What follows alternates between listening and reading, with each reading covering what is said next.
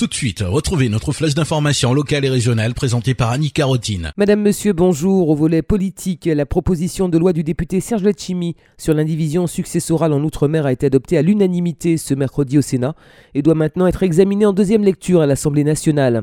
Nicole Belloubet, ministre de la Justice, est engagée à soutenir le texte. Pour rappel, cette proposition de loi vise à permettre la sortie de l'indivision à la majorité simple des héritiers, non plus à l'unanimité ou à la majorité des deux tiers, comme cela a été le cas euh, jusqu'à présent.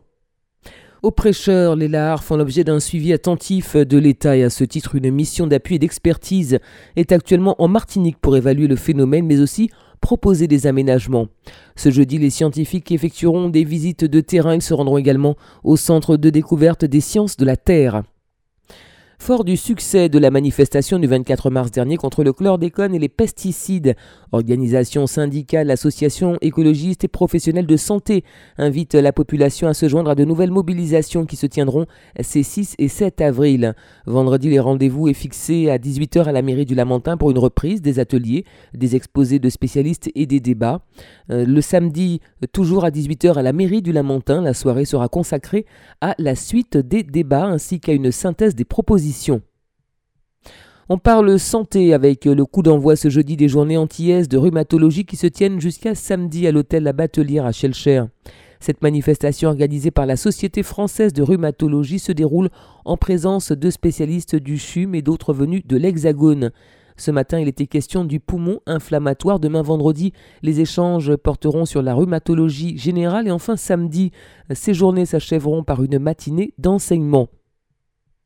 Souvenez-vous, il y a quelque temps de cela, nous vous parlions d'une opération de solidarité lancée euh, par Bel Air ASC en collaboration avec Roselyne Quémin afin de reconstruire une école accueillant les enfants en situation de handicap dans la réserve Kalinago à la Dominique.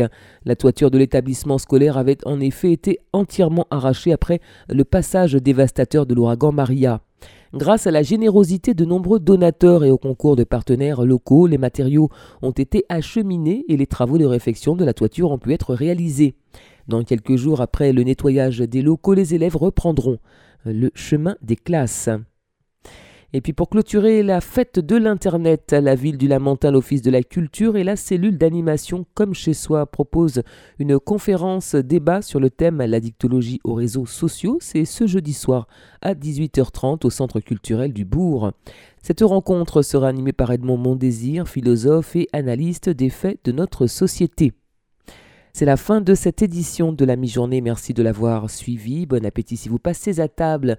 Excellent après-midi à toutes et à tous à l'écoute des programmes de Radio Sud-Est.